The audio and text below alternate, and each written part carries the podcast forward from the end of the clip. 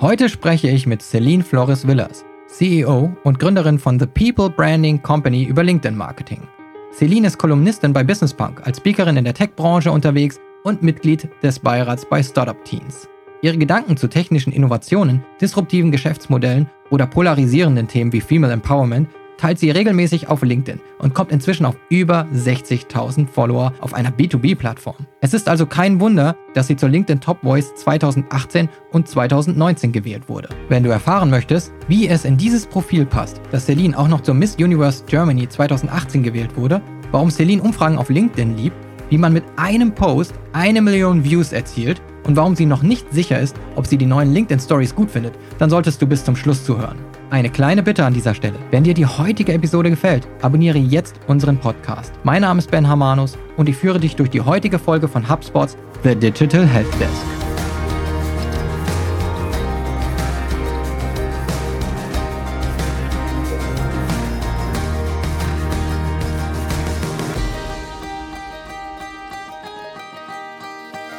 Willkommen bei The Digital Helpdesk. Heute mit Celine Flores Villas. Hi Celine. Hi Ben. Willkommen im virtuellen Studio. Ich habe dich ja schon ausführlich im Intro vorgestellt. Da gibt es ja auch viel zu dir zu sagen. Eine Sache habe ich kurz geteasert. Und zwar, du bist Miss Universe Germany 2018 und hast Deutschland 2018, 2019 in Bangkok vertreten. Und da interessiert mich, wie ist es überhaupt dazu gekommen und was hast du für dich so mitgenommen? Ja, ist tatsächlich meistens eine Frage, die ich bekomme, weil das irgendwie so nicht zusammenpasst. Ne? Gründerin und irgendwie bei einer Misswahl teilgenommen ist erstmal so eine Kombi, die irgendwie in vielen Köpfen nicht funktioniert. Dabei ist das übrigens nicht, nichts Besonderes, weil viele der Missen auch bei dem Wettbewerb, bei dem ich teilgenommen habe, selbst äh, Unternehmen gegründet haben. Das ist also irgendwie leider einfach ein negatives Klischee, was man da im Kopf hat. Aber deswegen cool, dass äh, du es auch ansprichst. Ja, wie hat das Ganze angefangen? Also es hat angefangen, als ich äh, mit 16 so diesen Traum hatte, den wahrscheinlich so jedes zweite, dritte Mädchen mit 16 hat, Topmodel zu werden. Und ähm, mir wurde dann schnell klar, dass das äh, bei mir nicht so einfach funktionieren wird, weil ich nämlich leider ein bisschen zu klein dafür bin. Und dann war mein erster Impuls, ja, ja gut, aber das kann ja jetzt hier nicht die Lösung sein, einfach zu klein und dann geht das nicht, sondern ich habe dann Google gefragt und gesagt, Google, gib mir eine Lösung, wie kann ich Model werden, wenn ich eigentlich zu klein bin? Und äh, Google hat mir Misswahlen vorgeschlagen. und so bin ich dann mehr oder weniger reingeschlittert und habe dann das erste Mal eben teilgenommen und ja, das dann einfach weiter verfolgt und dann eben im ja, 2018 eben diese Wahl gewonnen und es war dann auch ja, total krass, ne, weil das ist halt echt in Amerika ja eine Riesenshow und dieser Wettbewerb Miss Universe, wo ich eben Deutschland vertreten durfte, ist auch tatsächlich weltweit der größte Schönheitswettbewerb. Das ist eben dieser Contest, den man ja auch aus Amerika eben kennt, ne, der da zur Primetime auf äh, Fox läuft. Und das ist einfach ja eine Riesenshow und da mal dabei zu sein, ähm, war echt äh, eine Wahnsinnserfahrung, die ich nicht missen möchte. Und äh, ja, was für Learnings habe ich mitgenommen? Ja, eben zum einen, dass ich unheimlich viele inspirierende junge Frauen kennengelernt habe, die ähm, eben entgegen dem Klischee, wie ich es gerade schon gesagt habe, total ähm, ja clever sind. Also Jurastudentinnen, äh, Gründerinnen sind dabei, Mädels, die alle irgendwie krass was auf dem Kasten haben und sich ständig selbst optimieren. Ich würde auch sagen, das ist so ein Merkmal von Missen, dass es Frauen sind, die total ambitioniert und ehrgeizig sind. Also die ehrgeizigsten Frauen, die ich eigentlich getroffen habe, habe ich bei diesen Wettbewerben getroffen. Und auf der anderen Seite, was ich für mich mitgenommen habe, ist, dass es das ist halt eine unheimlich harte Welt, wo man einfach Nein akzeptieren muss und halt Nein ohne jegliche Erklärung und ähm, ne, irgendwie so, ja, das war jetzt einfach nicht gut genug. So und halt so echt so ein hartes Feedback zu bekommen. Da wird nicht lange rumgeredet um den heißen Brei, sondern es ist einfach so, nein, bei dir hat es nicht gereicht, nächste Runde so. Und es ist halt ja krass und das hat ähm, ja mich auch irgendwie gestärkt, weil man sich davon halt nicht zurückschlagen lassen darf, sondern trotzdem weitermachen muss. Und das ist einfach äh, eine krasse Erfahrung gewesen und ähm, ja, hat mich dahingehend auch echt geprägt, halt mit Zurückschlägen, die auch einfach wegzustecken und weiterzumachen. Und das war äh, sehr wertvoll, ja. Also du hast dich ja schon anfangs nicht davon stoppen lassen, scheinbar nicht groß genug für die Modelkarriere zu sein. Also war dein erster Hack ja schon mal zu googeln und ja. zu schauen, wie komme ich da drum herum und wie kann ich trotzdem in dem Feld erfolgreich sein. Finde ich eine lustige Geschichte. Das andere, warum ich das gefragt habe, ist so ein bisschen die Idee, du bist ja eine starke LinkedIn-Influencerin, du bist eine der erfolgreichsten Voices auf LinkedIn, bist LinkedIn-Beraterin, Speakerin und ich habe mich gefragt, okay, Miss Universe Germany, viele andere würden vielleicht eine Instagram-Karriere anstreben und würden diese Reichweite, die sie vielleicht dadurch schon aufgebaut haben, für sich monetarisieren und nutzen. Du hast dich jetzt für einen ganz anderen Weg entschieden. Ich habe ja auch gesehen, dass äh, du da insgesamt diesen Karriereweg hast, dich sehr viel mit innovativen, disruptiven Themen auseinanderzusetzen. Also war es wahrscheinlich für dich naheliegender mit LinkedIn. Ich kann es total verstehen, dass du Lust auf so ein Erlebnis hattest. So eine kleine Nebenstory von meiner Seite, die habe ich gerade ah. erst am Wochenende überhaupt einem meiner Brüder und meiner äh, Mutter mitgeteilt, dass ich vor sechs Jahren bei den Dreharbeiten von The Hunger Games in Berlin dabei oh. war und, und mit, mitgemacht habe als, äh, als Statist. Und am Set war irgendwie mit Jennifer Lawrence und so. Ja. Und das habe ich denen dann so nebenbei mal erzählt. Und die so, das hast du nie erzählt, wieso nicht? Und dies und das. Und das ja, es war für mich, ging es ums Erlebnis, da ging es nicht um eine Karriere. Ja, genau, aber hat, das kann mir kein mehr nehmen, bei so einem Dreh mal dabei gewesen zu sein zu sehen, wie das ist, was für eine harte Arbeit das auch insgesamt ist. Von daher Total. einfach mal eine Erfahrung mitnehmen, ja. Ja, ich sag immer, das ist so ähm, mein Hobby gewesen, bei, bei so einem Wettbewerb teilzunehmen, wie andere halt Tennis spielen. Ähm, den Vergleich versuche ich immer zu ziehen, dass halt auch ja, es war halt nie mein Ziel. Also als ich älter wurde, zumindest nicht mehr so klar. Das hat so in der Pubertät angefangen mit diesem Ziel, so, oh, ich will Model werden. Aber das habe ich schnell abgelegt irgendwie und, und mich davon auch getrennt. Aber es war halt, wurde dann halt einfach zu so einem Hobby, was ich nebenbei gemacht habe, neben Studium, neben meinen Jobs. Ähm, ja, und das war einfach ja, echt eine lustige Erfahrung. Also wie du wie du es beschreibst auch, ja. Kommen wir zu den anderen Dingen, weil ja. du dich nämlich anders entschieden hast und so viele Sachen, sage ich wirklich, am Laufen hast, Projekte, Auftritte und so weiter. Du hast eine E-Learning-Plattform gestartet und heute ist ein großer Tag. Die geht nämlich heute live und genau. wir sind sozusagen genau. hier im Podcast auch noch live dabei. Yes, ja, ich freue mich total und das ist jetzt echt, also ein wahnsinnig krasser Tag für uns, weil wir haben halt echt monatelang an diesem Produkt gearbeitet und versucht, all das Wissen, was ich selber gesammelt habe in den letzten zwei Jahren auf LinkedIn, also sprich, how to build a personal brand on a professional platform like LinkedIn, wie man dieses ganze Wissen in ein E-Learning bekommt, sodass jeder andere eben auch so eine Karriere starten kann und jeder andere sich auch als Experte positionieren kann auf LinkedIn. Und ähm, ja, haben da eben sowohl im Bereich Content Creation, wo wir ja gleich drüber reden werden auch, ähm, aber eben auch im Bereich Personal Branding, also für welche Themen positioniere ich mich überhaupt, wie mache ich das, wie wähle ich das aus, ähm, wie lasse ich eben auch softere Themen mit einfließen, die nicht nur was mit meiner Fachexpertise zu tun haben. Da haben wir echt ähm, ja Strategien entwickelt, äh, Frameworks gebaut und das alles aufgesetzt, sodass äh, ja jeder jetzt im Prinzip äh, an so einem Hands-on-Projekt, also das E-Learning ist auch echt ein Hands-on-Projekt, wo es viele Übungen gibt, wo man eben im Doing ist und wirklich an dem E-Learning sich das alles aufbaut. Und das ist einfach ein Riesenprojekt gewesen jetzt die letzten Monate. Und ich bin super stolz, weil es echt, es ist genauso geworden, wie ich es im Kopf hatte. Und ähm, ja auch, auch, ich würde sagen, besser als alles, was es sonst so gibt in dem Bereich. ich weiß, wie anspruchsvoll du bist. Und wenn du sagst, es ist so geworden, wie es in deinem Kopf ist, oder vielleicht sogar besser, dann muss es ziemlich gut sein. Du hast ja auch diese Campus-Idee, dass man sich da einfach ähm, wie auf einem Campus genau. vielleicht auch genau. vernetzt und bewegt und nicht irgendwie eine One-Way-Video-Streaming-Learning-Plattform nur vorfindet. Finde ich sehr interessant. Ich schaue es mir auf jeden Fall näher an. Wir widmen uns jetzt gleich auch sehr viel Hands-on-Themen, wie man nämlich wirklich auf LinkedIn mit den einzelnen Formaten, die man zur Verfügung hat, erfolgreich sein kann. Yes. Aber bevor wir da loslegen, nicht zu so tief vielleicht reingehen, aber ich würde trotzdem kurz wissen, so zwei bis drei Tipps, so der LinkedIn-Knigge, denn egal, ob man jetzt die Formate gut beherrscht, was sollte man außerdem wirklich grundsätzlich beherrschen, um so ein bisschen die Plattform und die Menschen darauf zu verstehen? Ja, absolut. Ich würde sagen, es gibt so drei oder ich gebe dir jetzt mal drei grundlegende Tipps mit ähm, und unseren Zuhörern eben. Ich würde sagen, als erstes das Profil, sich sein eigenes Profil abzudaten und sich das anzugucken, hat man da wirklich alles sauber aufgesetzt, weil das ist letztendlich die Basis, weil egal was man danach macht, zieht man ja durch seine Aktivitäten die Aufmerksamkeit der Leute auf sein Profil. Das heißt, im besten Fall besuchen die dann dein Profil und das muss ja natürlich dann optimal aufgesetzt sein, dass man da eben auch dann Anklang findet und Leute sich vernetzen möchten. Das bedeutet, checkt unbedingt, ob ihr einen guten Profilslogan habt. Checkt, ob ihr eure Profilzusammenfassung kurz, knackig, unterhaltsam geschrieben habt und trotzdem informativ. Checkt, ob ihr eure Berufsstation richtig hinterlegt habt. Passt eure Profil-URL an und individualisiert die. Auch das kann man eben vornehmen. Und da gibt es eben so einige Einstellungen, ähm, natürlich auch Titelbild und so weiter, ähm, was einfach sitzen muss, um eine Startbasis zu haben. Das ist mal der erste Tipp. Der zweite Tipp ist, strategisch sich zu vernetzen. Also Strategic Networking, was in Deutschland einfach viel zu konservativ betrieben wird. Also ne, in Deutschland ähm, connecten wir uns erstmal so mit den Leuten, die wir kennen und von allem anderen lassen wir die Finger. Aber ich meine, warum gehen wir denn auf irgendwelche Konferenzen? Weil wir wollen da ja neue Leute kennenlernen. Und ich sage immer, LinkedIn ist eigentlich eine ganz Jahreskonferenz. Also da kann man eben genau das tun und zwar jeden Tag 24-7. Äh, und warum soll man das nicht nutzen und sich eben da auch mit neuen Leuten connecten und die halt auch mit personalisierten Nachrichten anschreiben. Ne? Also irgendwie, hey, ich habe gesehen, du arbeitest auch in dem Bereich, super interessant, was du machst, können wir uns dazu mal austauschen. So, das sollte halt äh, der, der Weg sein, den man geht. Also eben Punkt zwei, Strategic Networking.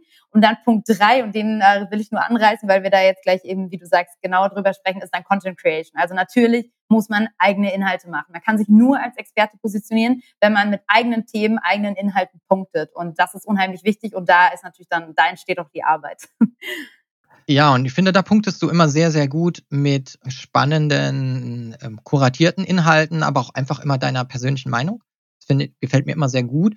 Ob wir immer übereinstimmen in allem, da haben wir schon so unsere Themen bisher gehabt. Ja. Nicht immer sind wir einer Meinung, aber wir können immer gut darüber diskutieren. Und es äh, genau. äh, gefällt mir einfach, dass du überhaupt eine Meinung zu den Themen hast und nicht nur irgendwas in den Raum wirfst und sagst, äh, was ist denn eure Meinung dazu? Ja. Sondern man kann mit dir diskutieren. Das hat mir immer gut gefallen. Und jetzt schauen wir mal ein bisschen auf die einzelnen Formate, denn ich glaube, dass du ungefähr alles ausreizt, was es da an Formaten gibt, gibt und austestest.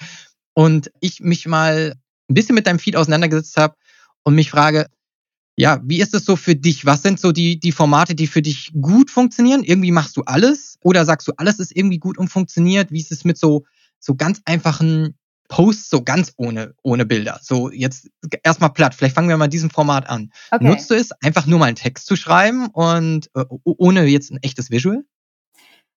Ganz, ganz selten. Kann funktionieren, aber eben dann, wenn es also wenn der Inhalt irgendwie echt überzeugt und ich sag mal knallt in Anführungszeichen, weil es hat halt sonst keinen Trigger. Ne? Also ein visuelles Element ist immer eher ein Scrollstopper, ist immer eher irgendwie was, was Aufmerksamkeit zieht, als nur ein Text. Ein Text, da musst du halt wirklich aktiv werden und lesen. Bei einem Bild kannst du dich gar nicht dem entziehen, dass du aus automatischen Informationen aufnimmst, weil du siehst sie halt einfach und kannst dich praktisch nicht dagegen wehren.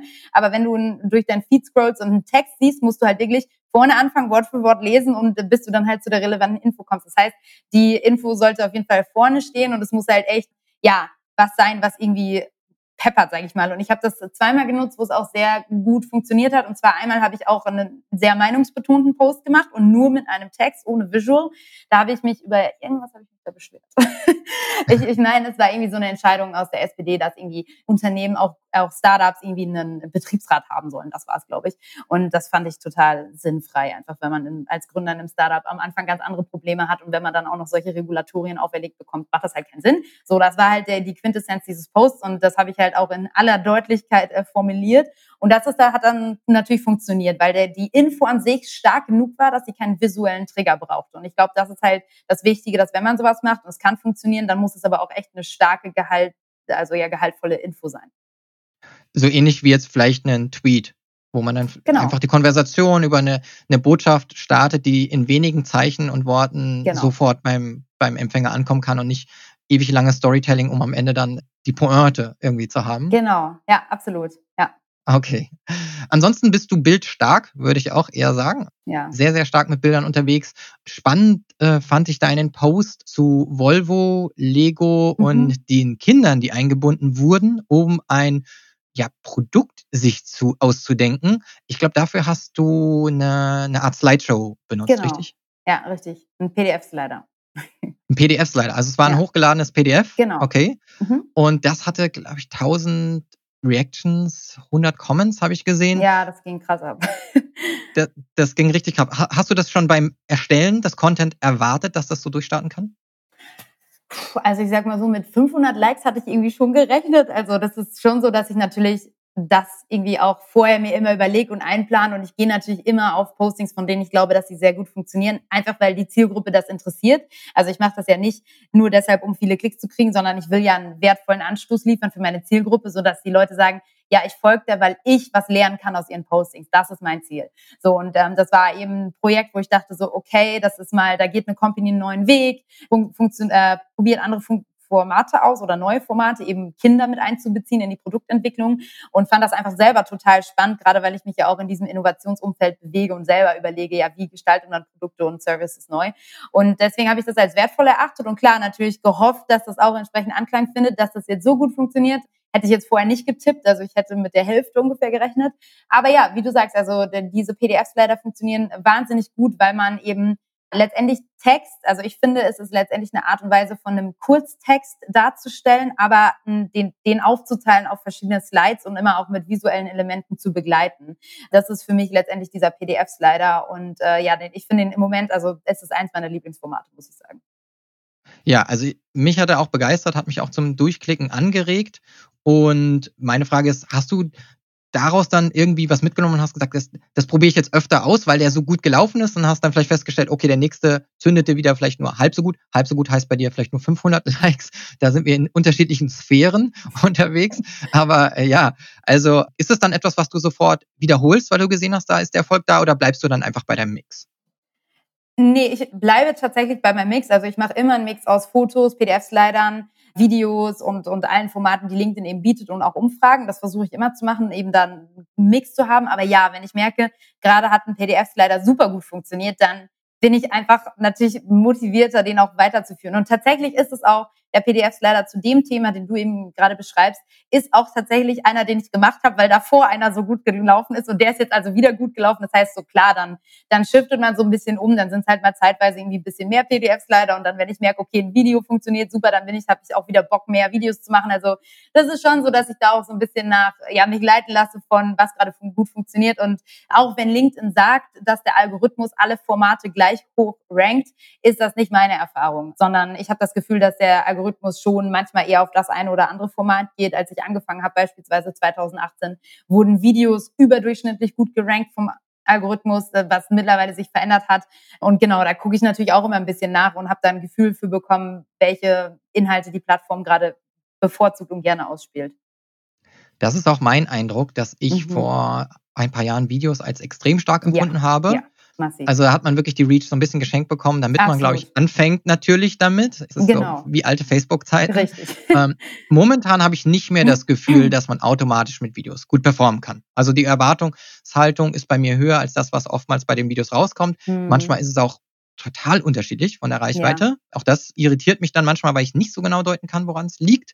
Oder ob die User das wirklich so weniger relevant bewerten. Aber ja, ich habe dich da auch schon in anderen Interviews gehört, wie du eben mit Videos, glaube ich, auch groß geworden bist genau. oder vor genau. einigen Jahren damit auch ja. echt gut durchstarten konntest. Und jetzt sagst, es ist einfach ein Teil deines Mix, aber es ist nicht mehr so die Königsdisziplin, in der man einfach die Reichweite geschenkt bekommt. Ja, absolut. Also das hat sich auf jeden Fall ein bisschen verändert, aber nichtsdestotrotz sind es halt dann jetzt andere Formate. Ne? Also es war eine Zeit lang, wo auch wo einfach Bilder hochgeladene äh, PNGs und JPEGs äh, super krass funktioniert haben. Und jetzt gerade habe ich zum Beispiel eben genau das Gefühl, dass der PDF-Slider super funktioniert, auch bei vielen anderen Usern. Ich betrachte ja nicht nur mich, sondern ich gucke mir auch an, was andere machen und nehme halt da wahr, dass PDF-Slider allgemein sehr gut funktionieren. Und ja, deswegen also da das heißt nicht, dass jetzt gar nichts mehr funktioniert, sondern es shiftet einfach und man muss sich da einfach angucken, ne, was klappt. Was funktioniert auch für einen selber. Ich kenne tatsächlich auch User, die über diesen Text, den wir gerade gesprochen haben, also nur Textpostings oder fast nur Textpostings machen, beispielsweise der Christian Miele. Und das funktioniert super bei ihm. Also man baut sich ja dann auch eine Community auf, die genau diese, diese Inhalte lieben, die man macht. Also ne, bei mir folgen vielleicht viele, weil sie sagen, ich gucke halt lieber ein Video als einen Artikel zu lesen. So, die folgen halt eher mir. Und andere, die halt sagen, boah, nee, Video so, das ist mir zu irgendwie oberflächlich oder zu kurz, sondern ich will Deep Dive Inhalte, ich möchte Artikel lesen, die folgen halt eher jemand anderen. Also da kann man sich auch so ein bisschen ähm, ja darauf verlassen, dass dann einem auch die richtigen Leute folgen, die genau solche Inhalte eben auch mögen und konsumieren. Das denke ich auch. Wir haben unseren Co-Founder Damesh Shah, mhm. der benutzt eigentlich in der Regel nur Text mhm. und meistens so drei, drei Zeiler. Also ja, sind ja, genau. kurze genau. Gedanken ja. erteilt.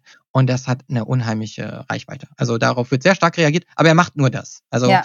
vielleicht hier das Learning an der Stelle, ähm, vielleicht auch so ein bisschen die Erwartungshaltung der Menschen, was, wofür steht jemand und in, auf welche Art und Weise teilt er es. Und bei dir sind visuelle Elemente sehr stark und interessant. Passt auch ein bisschen zu deinen Innovations- und Disruptionsthemen, weil ich glaube, manche Sachen sind sonst auch vielleicht schwer vorstellbar. Und ja, bei der, dem, dem Beispiel mit Lego und Volvo wäre es total schade, wenn man nicht, nicht diese Bilder dazu gehabt hätte, mhm, von diesen absolut. kleinen Sachen, die ja. sich die Kinder ausgedacht haben. Das ist natürlich schon sehr cool. Wir haben über Video geredet. Und Video ist ja nicht Video. Äh, es gibt viele Formate. Du ja. nutzt auch äh, die, die Live-Funktion von genau. LinkedIn, richtig? Mhm. Wie läuft die für dich? Am Anfang super gut, weil, wie du sagst, wenn eine Plattform ein neues Tool einführt, dann pushen die das natürlich immer sehr am Anfang, weil die dann da viel Attention drauf haben wollen und die Leute dazu bringen wollen, eben diese neuen Formate sich anzugucken. Das kennt man auch von anderen Plattformen, ne? wenn Instagram irgendwie ihre Story-Funktion gelauncht hat, dann haben die am Anfang super viel irgendwie sehr präsent positioniert und so weiter. Und, und das macht natürlich jede Plattform so. Äh, das heißt, am Anfang haben die das sehr gepusht und es haben auch nur sehr wenige Nutzer eben den Zugang dazu gehabt.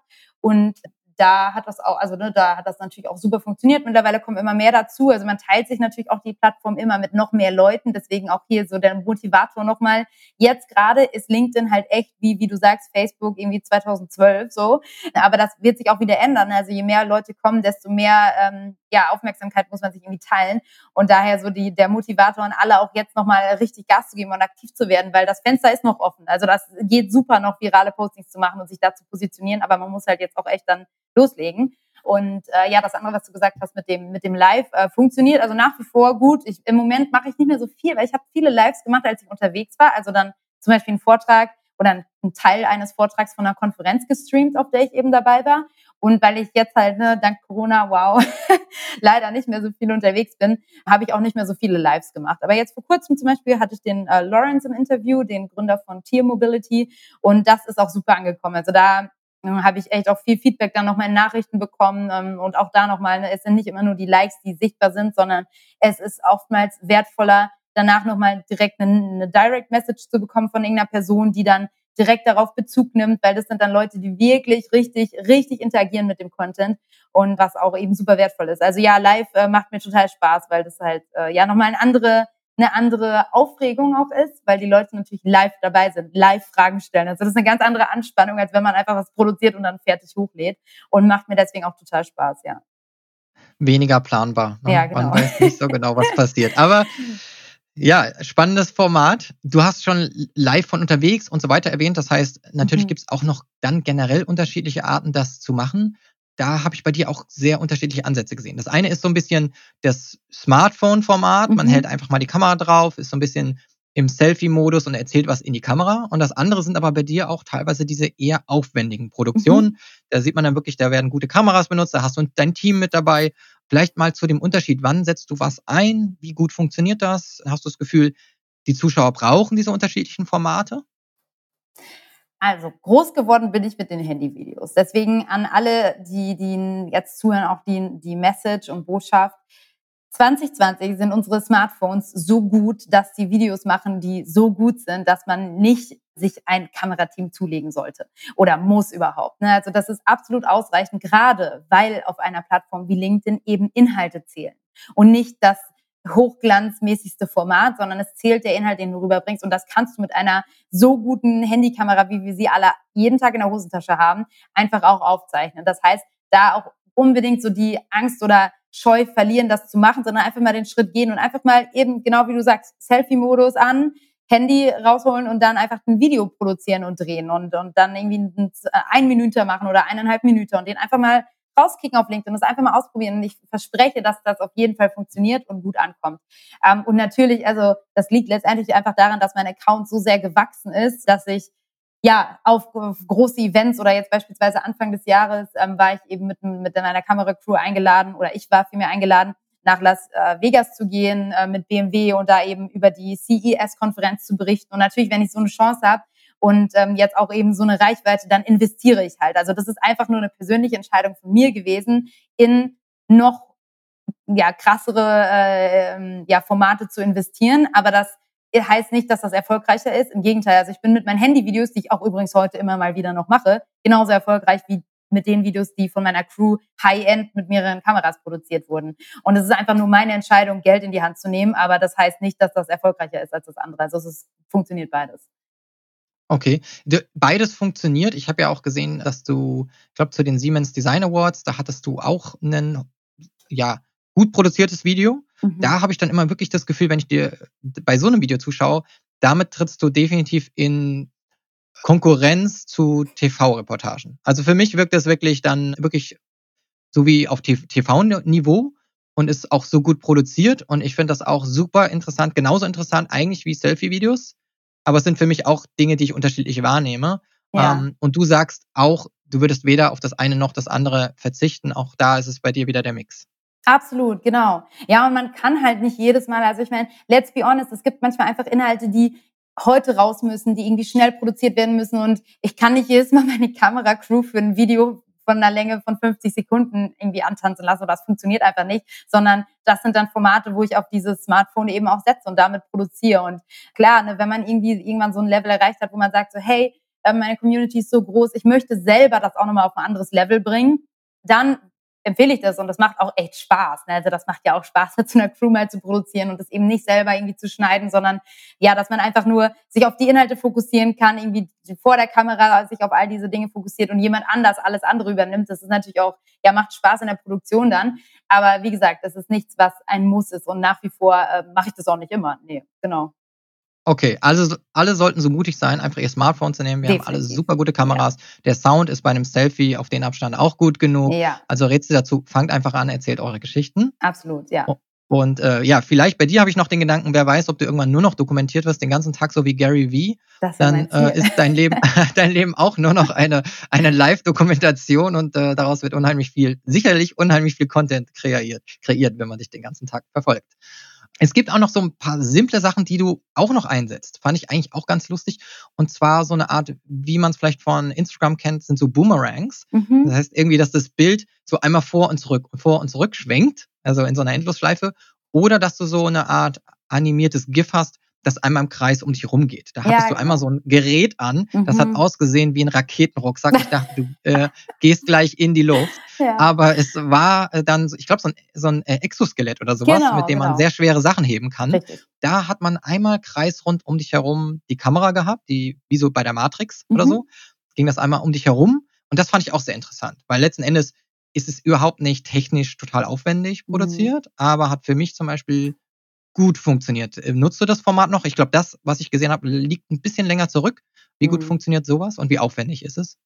Also aufwendig überhaupt nicht. Ich weiß gar nicht, mit welcher App wir es am Ende gemacht haben. Also auch da übrigens, ich nutze dann eben beispielsweise auch, um Boomerang zu machen, einfach Instagram und lade das dann runter und lade es halt bei LinkedIn wieder hoch, weil bei LinkedIn selber kann man ja kein Boomerang machen. Und auch für dieses, was du gerade erzählt hast, dieses Video, was einmal um mich rumgefahren ist, auch in so einem, ja, einer Art GIF, kann man fast sagen.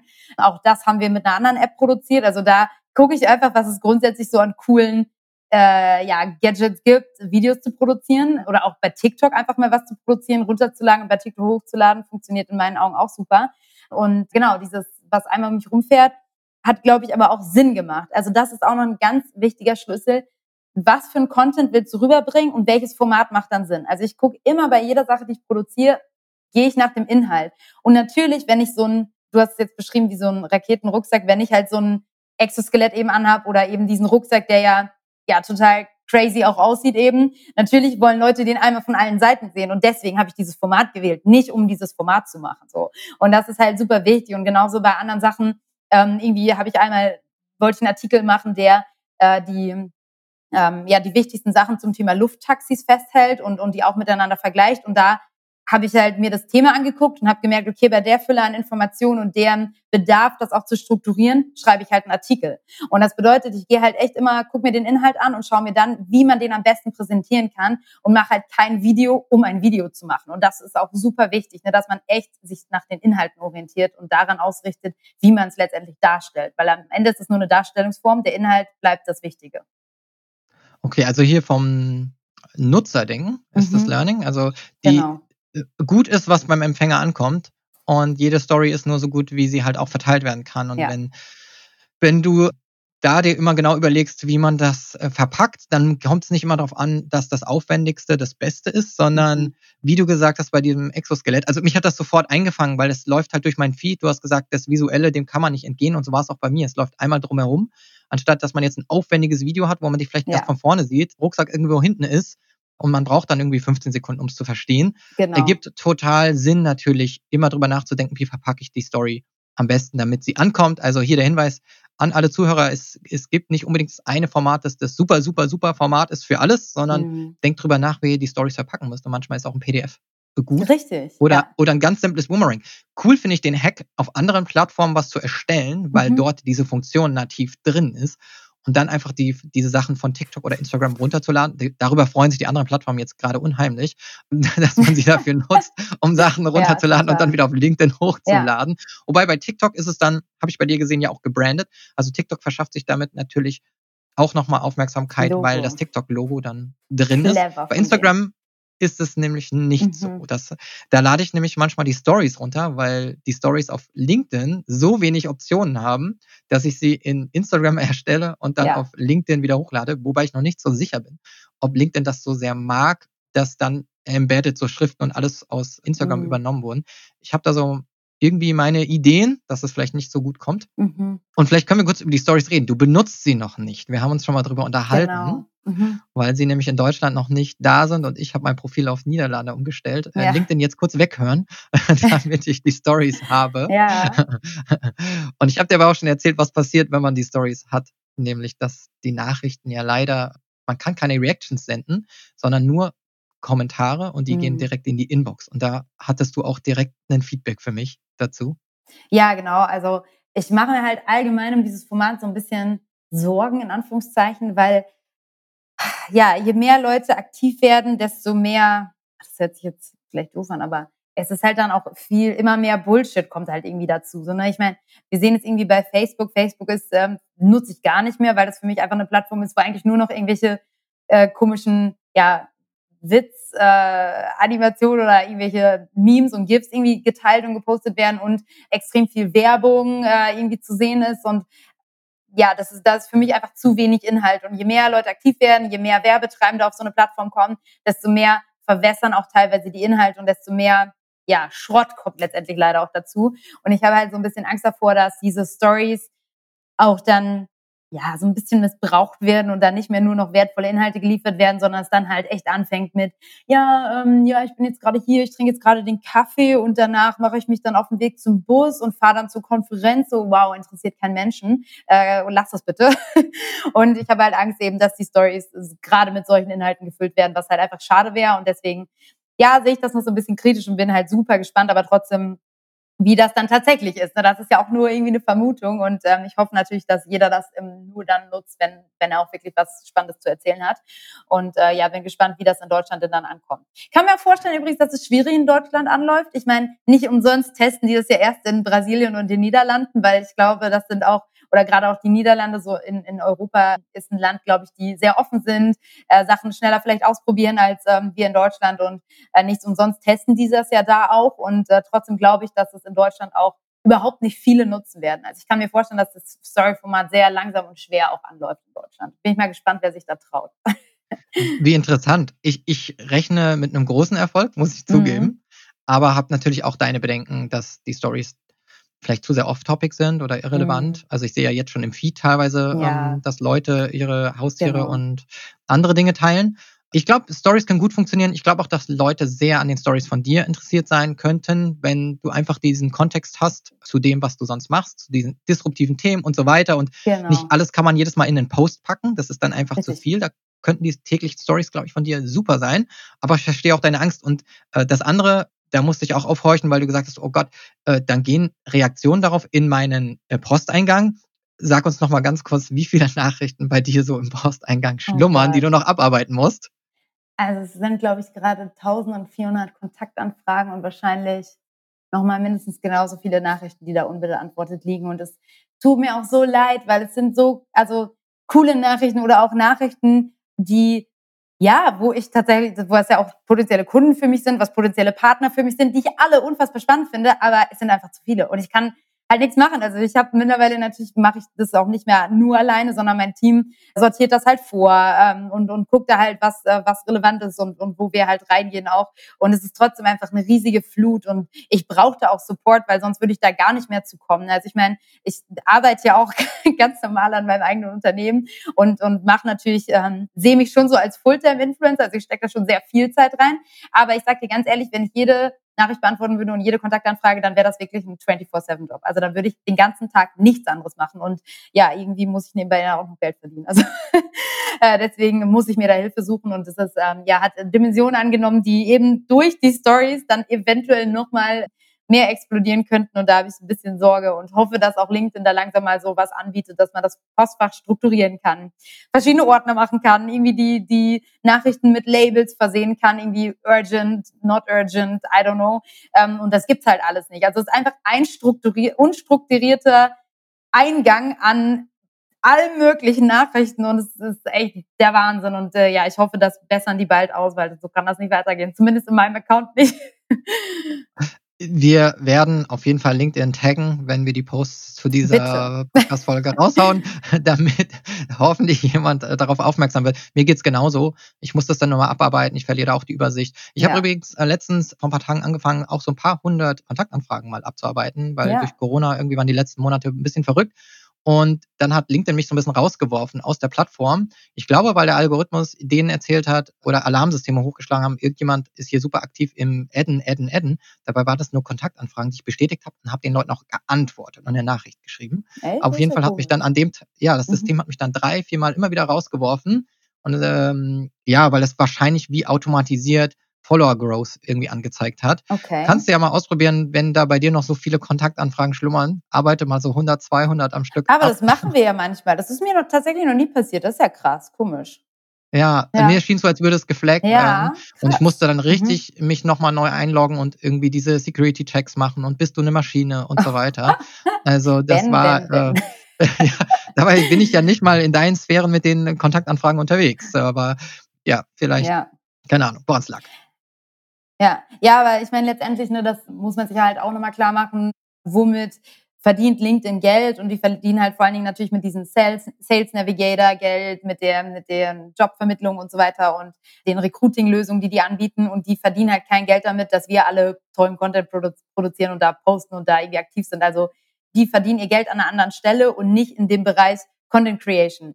Und deswegen habe ich das Gefühl, sind die auch nicht so hinterher, so Bugs auszubessern. Also ich, LinkedIn hat total viele Bugs. Also das ist eine Sache vielleicht, dass du da rausgeflogen bist, aber ich erlebe ständig, dass irgendwas nicht richtig funktioniert, wie es funktionieren sollte und frage mich immer, hey, warum entwickeln die das nicht weiter oder verbessern diese Fehler aus? Und es ist einfach, ja, manchmal dann ein bisschen nervig. Aber äh, ich habe eben das Gefühl, weil das eben nicht deren Hauptfokus ist, wie bei jetzt zum Beispiel Instagram, wo ja, die keine Recruiter-Lösung haben, keine Sales Navigator-Lösung oder sonst irgendwas, sondern die, das ist einfach im Fokus stehen die Inhalte und die Plattform. Da funktioniert und wuppt einfach alles.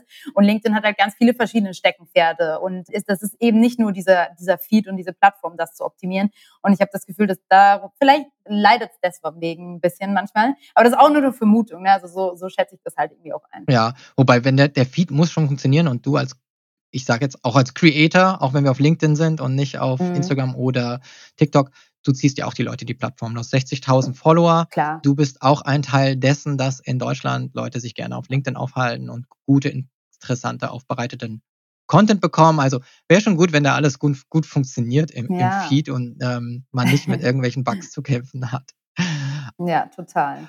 Ich habe noch mal ein paar Fragen zu, zu anderen Dingen, die du ähm, auf LinkedIn machst. Und zwar, mhm. was du von dem Format Articles denkst. Jetzt gerade heute habe ich jemanden in meinem Feed gehabt, der hat gesagt, ich probiere jetzt mal Articles aus, obwohl ich weiß, dass man irgendwie scheinbar schwerer irgendwie Reichweite kriegt. Aber Articles sind ja das mhm. Einzige, was zum Beispiel über Google auch indexiert wird und außerhalb von LinkedIn auch mal in der Suchmaschine erscheinen kann. Trotzdem kriegen sie scheinbar ja nicht so eine Reichweite. Nutzt du Articles oder schreibst du eher ein Post. Vielleicht für die Zuhörer, Articles, man kann auch auf LinkedIn sozusagen bloggen. Und die liefen mal scheinbar gut, aber jetzt sagen viele, dass sie hinter den normalen Posts in der Timeline hinterherhinken von der Performance. Ist ja. das bei dir so? Massiv, ja, ja. Deswegen eben glaube ich das auch nicht so richtig, dass äh, LinkedIn da alle Formate gleich rankt, weil das ist auch absolut meine Erfahrung, dass da die Posts, die die Artikel echt äh, hinterherhinken. Und trotzdem finde ich es eine wahnsinnig coole Funktion, weil ich meine, früher mussten Blogger sich selber einen Blog erstellen, eine Homepage machen, eine Domain sichern, das dann alles da hochladen. Und es ist einfach ein riesiger Act gewesen. Und LinkedIn bietet einem die Chance und die Möglichkeit, einfach einen Blog zu eröffnen ne? und da seine Artikel zu publishen. Und das ist einfach ein sau cooles Feature, finde ich, ähm, um eben auch mal in die Tiefe zu gehen mit Inhalten und eben nicht nur eben auf diese ein- bis dreiminütigen Videos. Und ja, deswegen ist es halt umso trauriger, wenn man dann, dann mal investiert und da investiert man also einen guten Artikel zu schreiben. Das dauert bei mir schon so mindestens einen Tag, also mindestens acht Stunden, das zu recherchieren, das alles entsprechend aufzusetzen und mit Bildern zu untermauern und so weiter. Und, und wenn das dann natürlich nicht funktioniert und halt manchmal nur, und das ist ja eben ne, bei mir wenig, irgendwie 2000, 6000 Klicks kriegt, dann ist das einfach, ja, fühlt sich das so ein bisschen an, als hätte man seine Zeit irgendwie in was Falsches investiert. Und das ist halt schade. Und ich hoffe, dass die Reichweite von den Artikeln echt wieder hochgeht, weil das einfach ein super cooles Format ist und auch eine super coole Funktion und Plattform, die LinkedIn da bietet. Ja, ich bin wollte immer damit anfangen, dann habe ich damit nicht angefangen und dann war der Zug, glaube ich, abgefahren, als das Format noch viel gepusht wurde. LinkedIn mhm. sagt zwar, dass sie da nichts priorisiert und dass es letzten Endes an den Usern hängt, dass sie halt etwas mehr oder weniger akzeptieren. Ich finde es ein bisschen seltsam, dass die Articles so schlecht verhältnismäßig performen. Ja, Von daher echt, ja. auch nicht mein, mein Format der Wahl. Ein anderes Format, das ich ab und zu nutze und mal extrem erfolgreich läuft und dann mal wirklich ein Rohrkrepierer ist, das sind bei mir Link-Posts. Also wirklich okay. direkt einen Artikel zu nehmen und den zu teilen. Und ich finde, das kann ganz unterschiedlich performen. Ich glaube, dass du das gar nicht so oft machst. Kann das sein? Nee, gar nicht, glaube ich. also gar nicht mehr. Das ist auch immer so meine, ja, letztendlich der, die Message, die dahinter steht von mir ist am Ende einfach, dass man eigene Inhalte kreieren muss, um als Experte sich zu positionieren. Also wenn man irgendwie als äh, Thought Leader wahrgenommen werden möchte oder halt eben als der Ansprechpartner in einem bestimmten Bereich, dann muss man eigene Inhalte machen und kann halt nicht einfach nur Inhalte, die es schon gibt, nochmal teilen. Deswegen versuche ich immer dazu zu motivieren, hey, wenn du einen Link äh, oder einen Artikel super spannend findest, dann zieh doch die wichtigsten Infos raus und bereite sie neu auf und lad sie einfach nochmal eben zum Beispiel in einem Text oder eben in einem PDF-Slider hoch, anstatt einfach ähm, nur den Link zu teilen. Und ich habe auch das Gefühl, oder es ist ja auch ja so Konsens auf der Plattform, dass die einfach wesentlich schlechter auch performen. Und das hat auch einen ganz simplen Grund übrigens, weil man stellt sich vor, ein Nutzer ist mit seinem Smartphone auf der LinkedIn-App und scrollt durch sein Feed. So, Jetzt sieht er deinen Link zum Beispiel und klickt auf den Link von Ben. Und was passiert? Der wechselt zur, I don't know, Brand 1 Seite zu einem spannenden Artikel, verlässt also LinkedIn. Will LinkedIn das? Natürlich nicht, weil LinkedIn möchte, dass die User so viel Zeit wie möglich auf ihrer Plattform verbringen. Und das äh, ist natürlich dann besser, wenn du direkt etwas postest, wo die Leute in LinkedIn drin bleiben und das Video auf der Plattform gucken oder den Artikel auf der Plattform lesen. Und deswegen ähm, macht das auch total Sinn von LinkedIn, diese äh, Links nicht so hoch zu priorisieren im Algorithmus, weil ja die, die Leute eben umgeleitet werden zu anderen Seiten und Plattformen und Websites und das wollen sie natürlich nicht. Und das ist natürlich deswegen auch nochmal ein ganz ja, rein technischer Vorteil, den man hat, wenn man eben keine Links postet, sondern eigene Inhalte macht. Eigentlich ganz logisch, dass keine Plattform Interesse hat, die Nutzer woanders hinzulenken oder nur dazu zu dienen, dass jeder seine, ja. seine Links da rein postet und sozusagen Traffic kostenlos generieren genau. kann und die Plattform weniger Nutzerzeit für sich ja. beanspruchen kann. Ziemlich genau. logisch. Ich habe dir ja gerade gesagt, dass ich trotzdem so ganz unterschiedliche Erfahrungen hatte und vielleicht ja. zweimal, die ich mit dir teilen möchte. Ich habe das Gefühl, dass es manchmal gut funktionieren kann, wenn ich zu einem Artikel, den ich teile, eine sehr lange eigene Perspektive teile und mhm. es irgendwie so eine Quelle ist wie, ich kann dir mal kurz sagen, was bei mir erfolgreich war, zum Beispiel einmal yahoo.com. Da hatte ich Aha. einen Artikel über unsere Chief Customer Officer geteilt. Es war so eine ihre Lebensgeschichte so ein bisschen aufbereitet. Und dann hatte ich eins über Netflix, über das Subscription Model, hatte ich eine mhm. und Kundenzentrierung, habe ich auch eine eigene Opinion geteilt. Und beide gingen halt ziemlich ab. Äh, obwohl es Linkposts waren. Und ich frage mich halt, sind es dann die Autoritäten, also die, die, die Seiten, auf die ich verlinke, die so hohe Autoritäten haben? Oder liegt es vielleicht daran, dass die Leute zwar einen Linkpost sehen, aber trotzdem auf der Plattform bleiben, weil sie meinen Kommentar dazu lesen und gar nicht so viel klicken und dann irgendwie LinkedIn sagt, ja gut, die Leute bleiben trotzdem hier, weil sie die Opinion gut finden, sehen zwar die Quelle, dass er auf was verweist, aber sie klicken nicht.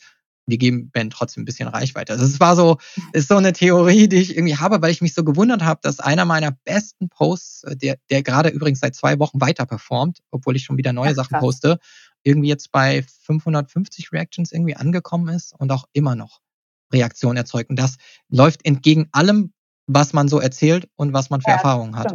Mhm. Ja, absolut. Ja, hast recht. Also äh, wundert mich auch, werde ich mir auch gleich mal im Anschluss an dieses Interview angucken. Ja. und äh, ja, total spannend, was du sagst. Also grundsätzlich äh, durchläuft der jeder Post ja vier Filter des, im Algorithmus. Das sind vier Filter, wo eben immer wieder neu entschieden wird, wird der Post weiter ausgespielt oder nicht. Und man muss sozusagen es durch jeden Filter schaffen, um dann letztendlich langfristig zu performen. Und der, der Post läuft ja auch immer wieder durch. Also der wird immer wieder durch diesen Filter gejagt. Und der letzte Filter ist tatsächlich auch ein Filter, bei dem Redakteure, also Menschen sitzen und das nicht automatisiert ist, sondern auch nochmal entscheiden, ja, ist der wertvoll oder nicht.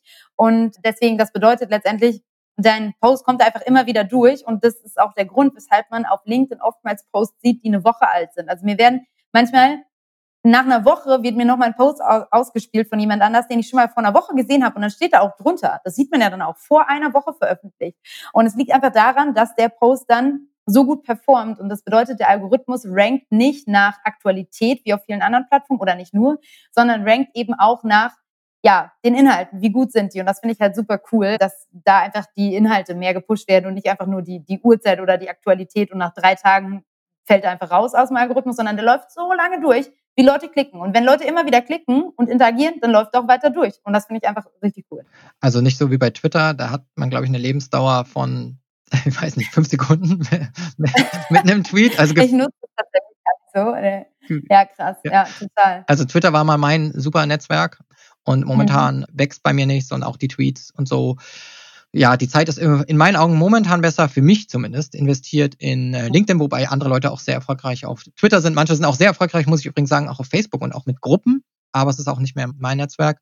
Von daher ja, schon ganz interessant, was funktionieren kann. Ja, schau dir die Posts mal an, es ist ja. irgendwie sehr interessant. Ich habe das Gefühl, dass sich die Leute das durchlesen und dann dort kommentieren und deswegen LinkedIn immer noch sagt, geht in Ordnung. Aber ich ja, nicht cool. irgendwie nur jetzt Corporate Blog teile, und sage, hier, äh, ich habe einen neuen Artikel, lest den mal. Also ohne diesen Mehrwert genau. auf der Plattform. Ne? Richtig, ja. Und auch da ähm, meinungsbetonte Posts funktionieren auch mit am besten, weil in 2020 wollen Leute Orientierung, habe ich das Gefühl. Also nicht nur 2020, sondern allgemein so in den letzten Jahren. Und es ist einfach eine Zeit, wo jeder irgendwie nach Orientierung sucht. Es gibt eine wahnsinnige Informationsflut. Alle unsere Inhalte und die Geschehnisse in der Welt sind einfach so komplex geworden, da passiert so viel gleichzeitig auf so vielen Ebenen, dass ja, man irgendwie nach Orientierung sucht. Und wenn man die irgendwo bekommt, dann wird die automatisch geklickt. Und ich meine, ja, nicht umsonst sind natürlich auch gerade entsprechende Politiker in dieser Welt irgendwie erfolgreich, weil die einfach irgendwie, auch wenn das natürlich in meinen Augen zumindest nicht die richtige Meinung oder die, die richtige Herangehensweise ist, aber die die Leute haben das Gefühl, die geben Orientierung. Und ich glaube, das fehlt vielen einfach. Und deswegen sind auch Content Creator, die eben meinungsbetont sind, die Orientierung bieten, die Sachen einschätzen und einordnen und klare Stellung beziehen, erfolgreicher als solche, die einfach nur Informationen liefern. Und das ist äh, ja, glaube ich, auch ein wichtiges Learning aus den letzten zwei Jahren. Definitiv. Also die Leute suchen sicherlich Orientierung und suchen Meinungen und möchten gerne diskutieren. Und wenn diese genau. Diskussionen genau. entstehen, dann sind Social Media Plattformen eben auch erfreut. Absolut. Egal, ob das jetzt dann polarisierend vielleicht sein mag oder so, aber klar, solange dann Diskussion stattfindet, ist ja. das wünschenswert.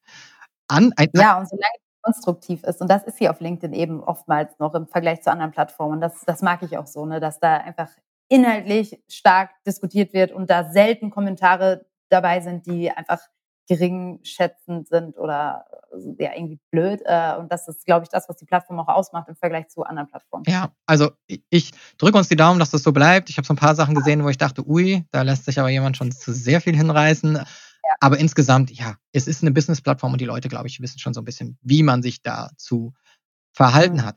Ein Post, der ja. absolut rausgestochen ist bei dir, finde ich, ist ein einfacher, simpler Bildpost. Das bist du nämlich, ja, mit dem Post über deine Gründung juhu, jetzt ist ah, ja. es offiziell. Und dann sitzt du da und ja. hinter dir ein Bücherregal und vor dir die Dokumente und du hältst den Füller in der Hand. Eigentlich ein ganz simples Bild, aber du lässt die Leute teilhaben daran, dass du eben dein, ähm, dein Unternehmen gegründet hast. Und ja, das hat fast 7000 Reactions und 490 Kommentare. Vielleicht auch dazu, was ist das Erfolgsrezept von diesem Bild? Oder diesem Post insgesamt? Wenn du ihn noch vor Augen hast, du postest so viel. Ja. Nee, den, der, ist, der, ist, der hat sehr krass performt, also keine Frage. Das war, ich glaube, auch an Ansichten, die, die, man sieht ja als Nutzer bei anderen immer nur die Likes und Kommentare. Manchmal sieht man die Ansichten. Ich frage mich, wann man die sieht und wann nicht. Habe ich selber noch nicht so ganz herausgefunden, aber ich sehe die natürlich und das waren echt ähm, an eine Million Ansichten. Also eine wow. Million Leute haben die geguckt, haben die sich dieses Bild angeguckt, was natürlich total verrückt ist. Ja.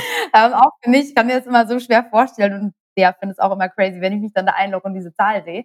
Aber warum hat das so gut funktioniert? Also ich glaube, es hätte nicht so gut funktioniert, wenn die erste Zeile anders gewesen wäre. Da steht ja, als die ersten beiden Worte sind, glaube ich, GmbH, Gründung mhm. und dann Haken, dieser Emoji-Haken, dieser Check-Haken. Und ich habe hin und her überlegt, mit welchen Wörtern ich starte und ich habe mich für das entschieden, weil es so einfach zu konsumieren ist und auch so ein wieder auch irgendwie mit ja in manchen äh, Köpfen vielleicht nicht direkt funktioniert, dass halt irgendwie so ein 27-jähriges blondes Girl eine eigene GmbH gründet und irgendwie ein eigenes Business aufbaut, ist mit Sicherheit auch was, was viele so erstmal, okay, warum, also wer ist das und warum gründet die eine GmbH? So irgendwie, das ist, glaube ich, das, was bei vielen funktioniert. Und es funktioniert halt deswegen, weil das aber in der ersten Zeile steht. Also du hast wenn du auf dieses, in deinem Feed scrollst und darüber stolperst, hast du als allererstes GmbH-Gründung und den Haken und mein Bild. Das ist das, was sofort, dem kannst du dich nicht entziehen. Die Info hast du sofort, auch wenn du nur scrollst. Und das stoppt zu 100 Prozent ganz, ganz viele Leute. Ich hatte erst einen Text formuliert zu diesem Bild, der irgendwie anfing mit die letzten Monate, bla, bla, bla, bla, bla. Ich schwöre dir, das hätte nicht funktioniert. Ich, ich war wirklich so zwischen diesen beiden Texten. Ich habe zwei, ich hatte am Anfang mehrere Versionen und habe mich für das entschieden, weil ich mir so sicher war, dass eben das direkt in der ersten Sekunde die wichtigste Info rüberbringt. Und ich bin auch der Meinung, dass es deswegen so gut funktioniert hat. Mit dem anderen Text hätte das nicht so gut funktioniert. Ich finde das total spannend, weil du hier auch wieder mal Einblicke gewährst daran, wie viel Gedanken du dir um diesen Content machst. Und wenn es eine Möglichkeit geben würde, Posts zu AB testen, dann wäre ja. das natürlich super, wenn man zwei Varianten ausprobieren könnte. Ja. Leider geht das nicht. Das wäre ein super Feature. Ich würde es lieben. Aber, auch, aber vielleicht für alle, die sich mit LinkedIn nicht so gut auskennen, wenn man einen längeren Post schreibt, dann sieht man ja immer nur irgendwie gefühlt drei Zeilen oder so, glaube ich, die man sehen ja, kann. Genau. Und dann kommt dieser Mehr-Button. Und das heißt, wenn man den noch nicht angeklickt hat, dann sieht man eben die ersten paar Zeilen und dann das Bild. Deswegen hat man Celine bei der Gründung auf diesem Foto strahlend gesehen, wie sie sich freut und oben diesen Satz gehabt, der sofort triggert GmbH-Gründung. Und ich gebe dir recht, mich hat das auch getriggert, weil ich es auch sehr spannend fand. Oh, jetzt Unternehmensgründung. Also das geht dann so ein bisschen weg von diesem Influencer, Dasein ja. Äh, oder Einzelakteur oder so, sondern denkt man, okay, mhm. das ist ein Business und das, das macht neugierig. Und da finde ich es auch sehr, sehr gut, wie du mit diesen Kontrasten im spielst, wie du es selber sagst, deine Person, äh, das blonde junge Mädel, sage ich jetzt mal, das mhm. überhaupt nicht herabwürdigend, sondern einfach ja. nur irgendwie mit diesen Stereotypen und hey, das ist ein mhm. ernstzunehmendes Business. Ich habe jetzt The People Branding Company gegründet und hier entsteht was. Und die Reaktionen sind ja, ja genau. durchaus eben deswegen wahrscheinlich auch so positiv ausgefallen, dass das die Leute begeistert hat. Und vielleicht ganz wichtiges Learning für die Zuschauer, für, für mich nehme ich auch nochmal mit, ab jetzt, wenn ich einen Text schreibe, ganz oben haut's gleich ja. rein, worum es geht, anstatt genau. langes Storytelling. Es ist hier kein Buch, es ist ja. kein Roman, bei dem man was vorwegnimmt und es dann keinen mehr interessiert, sondern genau. gleich auf den Punkt kommen und dann mehr erzählen. Richtig, ja genau. Also es gibt ja diese zwei Arten Weisen, Content aufzubauen. Das eine ist ähm, ein Filter, also man startet mit einer Info, die äh, super breit ist und kommt, also dann spitzt man es zu, bis man irgendwie zum konkreten Detail kommt und dann andersrum, man steigt mit einem super spitzen Detail ein und öffnet dann und eröffnet sozusagen den Content. So, das sind so diese beiden Arten von Content aufbauen, denen ich mich so orientiere. Und ähm, ja, genau, je konkreter man halt dann reingeht, desto besser triggert man, glaube ich. Und äh, das, das sollte auf jeden Fall das Ziel sein, in dieser ersten Zeile zu überzeugen, weil sonst klappen die Leute gar nicht den Rest des Texts überhaupt auf und steigen da gar nicht weiter ein. Ja, ich habe äh, diesen Fehler oft bei Listicles gesehen, wenn die mhm. Leute in Blogs denken, sie müssen mit dem tollsten Punkt aus dem Listicle ganz am Ende kommen, aber die meisten bis dahin nicht ja, lesen und man es eigentlich genau. diese Pyramide, du hast es nämlich so schön gerade symbolisiert, das können jetzt die Zuhörer nicht sehen, nur die Leute, die das ja. Video dann sehen, aber diese Pyramide, die du dann ähm, die du sozusagen formst, dass man oben ganz spitz wirklich direkt auf den Punkt kommt und dann unten breiter geht. Genau. Oder dass man manchmal eben wie so eine Art Funnel hat, dass man oben sehr genau. breit erzählt und dann unten spitz wird. Also für euch diese zwei Herangehensweisen mal ausprobieren, mhm. dass man von der einen und von der anderen Seite kommen kann. Aber hier hat es auf jeden ja. Fall fürs Lean und in LinkedIn sehr, sehr gut funktioniert. Mega. Hammer. Also dieser Post. Ja, für alle, ich werde ihn in die Shownotes reinpacken, schaut ihn euch auf jeden Fall an. Sehr Kann man viel daraus lernen. es gibt noch zwei Dinge, die ich wissen möchte. Und das mhm. eine ist, du nutzt auch Umfragen und ich habe auch gesehen, ja. auch damit bist du recht erfolgreich. Ich glaube, du kriegst dann irgendwie 1000 Votes. Ich meine, das ist schon. Das ist ja repräsentativ, ja. Ben. Das ist voll verrückt, Mann. Ich habe das auch mir, genau das habe ich mir gedacht. Ich dachte, wow, ich kann eine repräsentative Umfrage machen. Das ist ja der Wahnsinn. Also, das ist so ein cooles Feature auf LinkedIn, finde ich. Und tatsächlich nutze ich das. Ähm, sorry, jetzt habe ich dich unterbrochen. Willst nein, du deine Frage überhaupt? Das war die Frage. Lass uns erstmal bei den Umfragen bleiben. Ja, sehr cool, okay. Genau, also ähm, ich nutze sie tatsächlich auch, um wirklich Sachen herauszufinden. Also manche, habe ich das Gefühl, nutzen diese Umfrage, um eine Umfrage zu machen. Zum Beispiel die Umfrage, die ich, glaube ich, zum 20. Mal gesehen habe auf LinkedIn, ist die Umfrage Duzen oder Siezen auf LinkedIn. Diese Umfrage haben so viele Leute schon geschaltet. Und ich frage mich echt, wer das jetzt noch macht. Also wie bescheuert, ne? Ähm, und das hat man ja jetzt so hundertmal gesehen, was dabei rauskommt, nämlich, dass die meisten Duzen bevorzugen auf der Plattform. Das nur am Rande. Aber man sollte das halt einfach echt dafür nutzen, um irgendwie einen Mehrwert zu generieren. Und also da, da zwei Punkte zu der Umfrage. Zum einen, Mehrwert für sich selber generieren. Also zum Beispiel die letzte Umfrage, die ich geschaltet habe, da ging es darum, soll man jetzt schon wieder kleinere Events stattfinden lassen oder nicht? Ne, Corona-Krise, so ist das angemessen oder total unangemessen? Und das frage ich tatsächlich, weil ich das gerade überlege zu tun und mich halt frage, wie kommt das an? Wartet da ein fetter Shitstorm auf mich oder nicht? So, und das wollte ich einfach wissen. Und also, was mache ich? Ich frage meine Community so. Das als erstes. Ne? Also wenn du wirklich was wissen willst, dann frag die Leute doch einfach. Und das kann man halt durch diese Umfrage. Und das Zweite ist, eine Umfrage zu erstellen, um den Leuten einen Mehrwert zu bieten, weil die Leute auch daran interessiert sind, was die Antwort ist. Weil wenn man bei LinkedIn abstimmt, sieht man ja danach den Outcome. Also man stimmt dann ab und danach bekommt man angezeigt, prozentual, welche Antwort wird denn von den anderen am meisten geklickt? Und bin ich auf der Seite der Mehrheit oder sehe ich das anders als die Leute? Und da, wenn man da Fragen stellt, die eben für alle interessant sind, sind natürlich auch die Antworten für alle interessant. Und ich sag, erinnere mich da an eine ähm, Umfrage von dem Frank Thelen, die wahnsinnig gut performt hat. Und zwar ging es darum, im Labor gezüchtetes Fleisch zu essen. Also würdet ihr das essen oder nicht? Und ich habe daran teilgenommen, weil ich wissen wollte, was die anderen darüber sagen, weil du, du ja selber den Outcome siehst. Also orientiere dich zum einen an dem, was du selber rausfinden willst und orientiere dich daran, was auch für die anderen interessant sein könnte. Und das war halt total spannend zu sehen. Wer würde denn Fleisch aus dem Labor essen? Und deswegen habe ich teilgenommen. Und das fand ich, ähm, ja, sind so die beiden wichtigsten Sachen, wenn man sich Umfragen anschaut. Ach, da geht mein Content-Marketer-Herz auf, weil ich das Gefühl habe, dass du bei allen Posts immer diese Kundenzentrierung bei dir drin hast. Nicht nur so, was kriege ich raus, sondern was bringt es den ja. Leuten. Und ich finde diesen Aspekt ja. sehr gut, dass auch alle anderen das Ergebnis sehen können und auch weiterverteilen. Genau. Ich habe das bei uns gesehen, wir haben das mal mit, welche Podcast-Plattformen sind für dich denn relevant, weil ich das nochmal so ein bisschen evaluiert haben wollte. Ich hatte mich sehr gewundert, ja. dass Google Podcasts so wenig Relevanz hat. Ja, okay. Hat es aber, also in meinen Zahlen, und dann habe ich einfach mal gefragt im Netzwerk, was nutzt ihr denn? Und es war definitiv Platz drei und nicht weiter oben. Ja. Und andere waren total, äh, ja, waren ganz weit weg äh, davon, irgendwie relevant zu sein. Also es sind irgendwie iTunes, äh, Google Podcasts und Spotify sind die drei Player. Das mhm. hat mir geholfen, aber auch danach haben Leute einfach diese Screenshots mal kurz weiter verteilt. Sogar bei uns in der Company genau. haben sie noch mal kurz hier, ich teile mit dir noch mal kurz hier die Ergebnisse und dies und das. Super. Und das ist ja. halt total cool, weil alle irgendwie was mitnehmen können. Und ich habe auch viele Podcaster ja. im Netzwerk, die haben das die sich auch angeguckt oder dann mhm. mir noch mal geschrieben. Finde ich super. Und ja, ich äh, habe das bei dir eben auch gesehen und habe gedacht, wow, also mit tausend Antworten, vor allem aus dem eigenen Netzwerk, man darf davon ausgehen, das sind echte Menschen, echte Accounts überwiegend. Ja, ja. Sollte man davon ausgehen, hat ja. man wirklich Power mit dem Tool. Und, ja, das ähm, ist der Wahnsinn. Ja. Ein tolles Format. Also Empfehlung hier, bitte nutzt gerne die Umfragen, aber stellt nicht die 20, zum 20. Mal die Frage nach dem Sie oder Du. Ist zum Ausprobieren vielleicht mal ganz nett, aber es, ihr könnt bestimmt bessere Fragen stellen. Was interessiert genau. euer Netzwerk? Richtet euch danach, was für die anderen auch interessant sein kann. Und eine Sache noch, eigentlich total, vielleicht trivial, aber auch darum gibt es manchmal Diskussionen. Wenn ich jetzt super Posts mache und ich habe eins von den vielen Formaten, die du heute uns hier vorgestellt hast, genutzt, wie relevant sind denn da noch Hashtags? Haben die eine Relevanz? Wird die geringer? Wird die größer?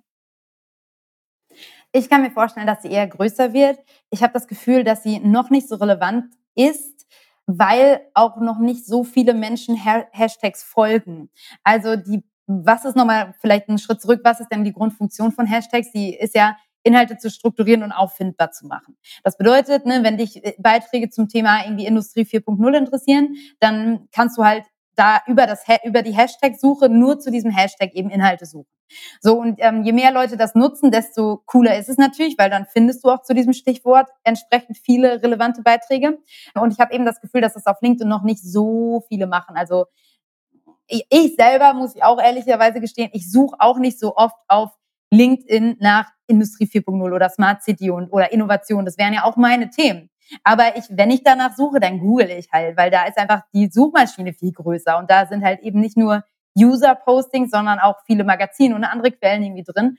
Und da hat man einfach besten, in meinen Augen noch einen, größeren Suchfilter, weil der auf viel mehr Daten zurückgreift. Das ist der Grund, warum ich google. Und ich glaube halt, viele andere suchen halt auch nicht nur auf LinkedIn nach einem Stichwort. Und ich glaube, weil das eben noch nicht so viele machen, hat das noch nicht so eine hohe Relevanz, aber ich kann mir vorstellen, dass das halt kommt. Und es gibt ein paar Punkte, an denen das super ja, super funktioniert. Und da gibt es auch ein Beispiel, nämlich einer in meiner Community, der veröffentlicht immer ein regelmäßiges Format und hat für dieses Format ein eigenes Hashtag kreiert. Also jetzt sagen wir mal so, Beispiel, ich würde jetzt jeden Montag irgendwie einen Fakt über Gründer posten oder Gründungen, dann nenne ich das Hashtag FounderFact und motiviere immer wieder bei jedem Posting meine Community und sage, folgt dem Hashtag FounderFact, dann könnt ihr nichts verpassen, weil man kann eben Hashtags auf LinkedIn folgen. So und ich, diese eine Person, die das macht, hat das so gut etabliert. Ich habe mir das mal angeguckt. Der hat mittlerweile auf seinem Hashtag 400 Follower. Die folgen seinem individuellen Hashtag. Und wenn man das so einsetzt, ist das natürlich die Königsklasse. Und tatsächlich habe ich auch noch nicht das so gezielt eingesetzt. Das ist jetzt auch ähm, ja eins der nächsten Ziele, eben da entsprechend ein Hashtag zu etablieren. Und äh, wie gesagt, dann kann das unfassbar Sinn machen. Also eigene Hashtags kreieren, erste Message und zweite Message ist Event-Hashtags. Funktionieren natürlich auch super, weil du willst natürlich vielleicht gucken, wenn du irgendwie gerade auf irgendeiner Konferenz bist, irgendwie der Noah, wie du vorhin hatten wir über den Noah mhm. gesprochen, mhm. dann willst du ja sehen, wer ist dann noch, wer postet zu dem Thema. Wenn das eine Konferenz ist, die mehrere Tage ist, kann man gegebenenfalls nach diesem Hashtag suchen und sich sogar noch bevor die Konferenz endet, mit den Leuten über LinkedIn connecten, über die Inhalte connecten ähm, und dann vielleicht sogar ein Treffen vereinbaren. Und äh, deswegen finde ich diese Event-Hashtags auch total hilfreich. Da bin ich total bei dir. Fällt mir auch gerade an mir selber auf, dass ich ganz oft Hashtags verfolge, wenn es um Events geht. Dass ich dann, auch wenn ich genau. direkt auf der Konferenz bin oder virtuell zugeschaltet bin, dass ich dann das Hashtag mir angucke und schaue, wer ist da noch so mit dabei und mir auch den Feed angucke und was schreiben andere und möchte ich mich mit denen mhm. vernetzen und so. Da habe ich das Gefühl, da suchen dann alle die Gemeinschaft und möchten wissen, wer ist noch so mit dabei. Bin ich vollkommen mhm. bei dir. Mhm. Bei dem anderen genauso, dass ich noch nicht sehr aktiv irgendwie Hashtags mir auf LinkedIn anschaue. Ich habe übrigens auch ein eigenes gebrandetes, äh, das ich nur ich nutze übrigens, jeden Freitag mit Hashtag Podcast Freitag. Und das ist ja, wirklich mega. lustig, aber das benutzt niemand, weil, glaube ich, alle irgendwie ja. dann nur Podcast Friday oder so nutzen. Aber im Deutschen ist noch viel Raum, Hashtags ja, zu besetzen. Und da habe ich dann einfach mhm. geguckt, gut, dann mache ich das auf Deutsch und bis jetzt nutze ich es. Dem folgen fast keine Menschen, muss ich dazu sagen. Aber für mich ist das so ein Long-Term-Play, wo ich sage, okay, aber ich benutze das jetzt die ganze Zeit und die Posts genau. performen eigentlich ganz gut damit. Die Leute freuen sich über diese Empfehlungen, die ich freitags gebe. Von daher spiele ich das einfach weiter. Ja. Und sag mal, Ben, forderst du denn dazu auf? Also wenn du das oder bindest du es einfach unten ein oder schreibst du daneben irgendwie noch so, folgt dem Hashtag? Also ich kann ja mal sagen, was mein letzter Post war und der hieß einfach äh, Louis Vuitton, Nachhaltigkeit, TikTok und Schulen, meine Business, also Hashtag Business Podcast Empfehlung am Hashtag Podcast Freitag. Also mhm. ich habe das immer oben in der Zeile drin, ende aber eigentlich ja. immer so ein bisschen was sind die Kernthemen heute. Und ansonsten benutze ich das. Ich rufe nicht zum Folgen auf, muss ich dazu sagen. Ja das mache Das musst du machen. Das muss ich machen.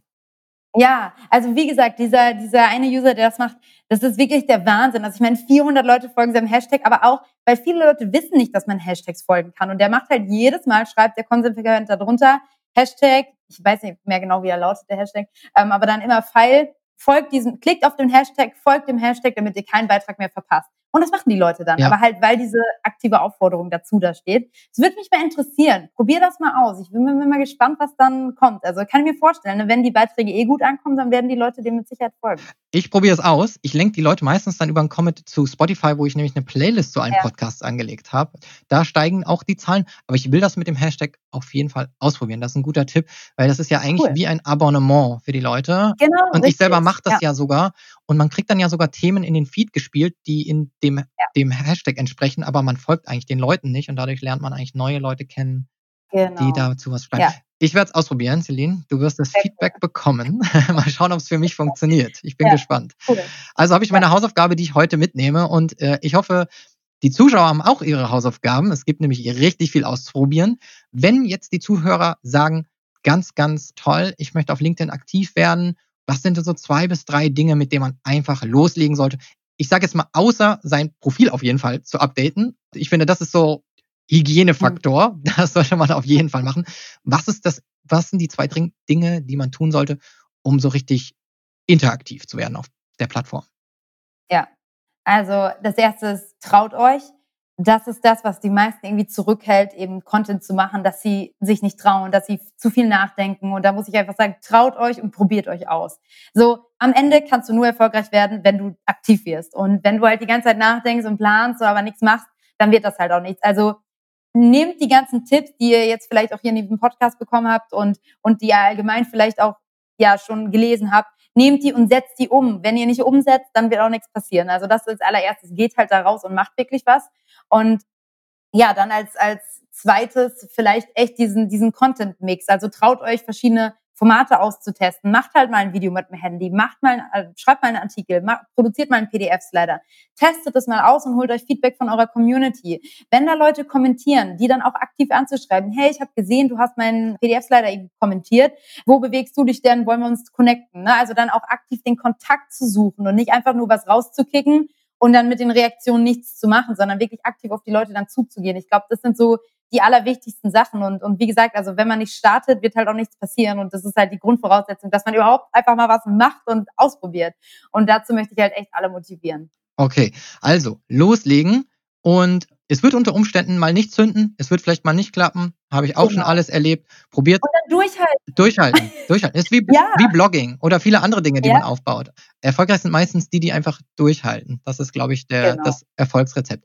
Ansonsten ja, äh, folgt uns, schaut, was wir auf LinkedIn machen. Wir beide probieren, glaube ich, ganz viel aus. Wenn ihr euch mit uns connectet, dann tut mir bitte einen Gefallen. Das ist meine Empfehlung hier für LinkedIn. Wenn ihr eine Kontaktanfrage stellt, bitte schreibt doch mal was mit rein und nicht einfach nur ja. eine Kontaktanfrage. Ich finde, das ist so ein bisschen was, was in letzter Zeit irgendwie fehlt. Schreibt uns was Nettes, warum ihr euch mit uns connectet. Das hilft uns auch, euch zu verstehen. Und ansonsten, äh, Celine, Klar, auf LinkedIn findet man dich. Was gibt's sonst noch Interessantes an Links? Wo findet man dich? Wo sollte man dir folgen? Was sollte man sich von dir ansehen? Ja, wenn man das Thema jetzt vertiefen möchte, dann halt unbedingt natürlich das E-Learning mal abchecken. Vielleicht ist das was für euch. Da gibt's einfach nochmal ja super detailliert äh, die Tipps und, und auch echt alles nochmal so ganz konkret runtergebrochen, was man denn eigentlich braucht, um da aktiv zu werden. Also da einfach auf thepeoplebrandingcompany.com und das E-Learning raussuchen. Aber ich glaube, das verlinkst du auch nochmal in den Show Notes. Absolut. Ne? Und das, äh, ja, das ist eigentlich so das, das, woran ich die letzten Monate auch gearbeitet habe. Und ich hoffe, dass es euch allen gefällt. Und das ist, glaube ich, auch so jetzt noch mein letzter wichtiger Hinweis. Wenn ihr da Bock drauf habt auf das Thema, dann äh, steigt da unbedingt mit ein. Ich würde mich sehr, sehr freuen.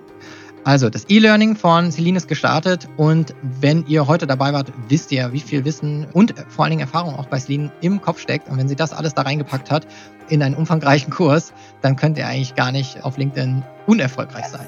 Also, Celine, ich bedanke mich, dass du dir erstens überhaupt die Zeit genommen hast, dann heute noch so viel Zeit genommen hast. Ich glaube, das ist das längste Interview, das ich bisher geführt habe für The Digital Help Desk. Danke für deine Zeit. Ich bin bestimmt jetzt ein besserer LinkedIn Content Creator als vorher und probiert das mit dem Hashtag aus. Und allen anderen wünsche ich auch viel Erfolg bei euren Posts. Ja, danke Ben für das Interview. Sehr, sehr viel Spaß gemacht. Danke. Alles klar. Bis dann. Ciao, ciao. Ciao.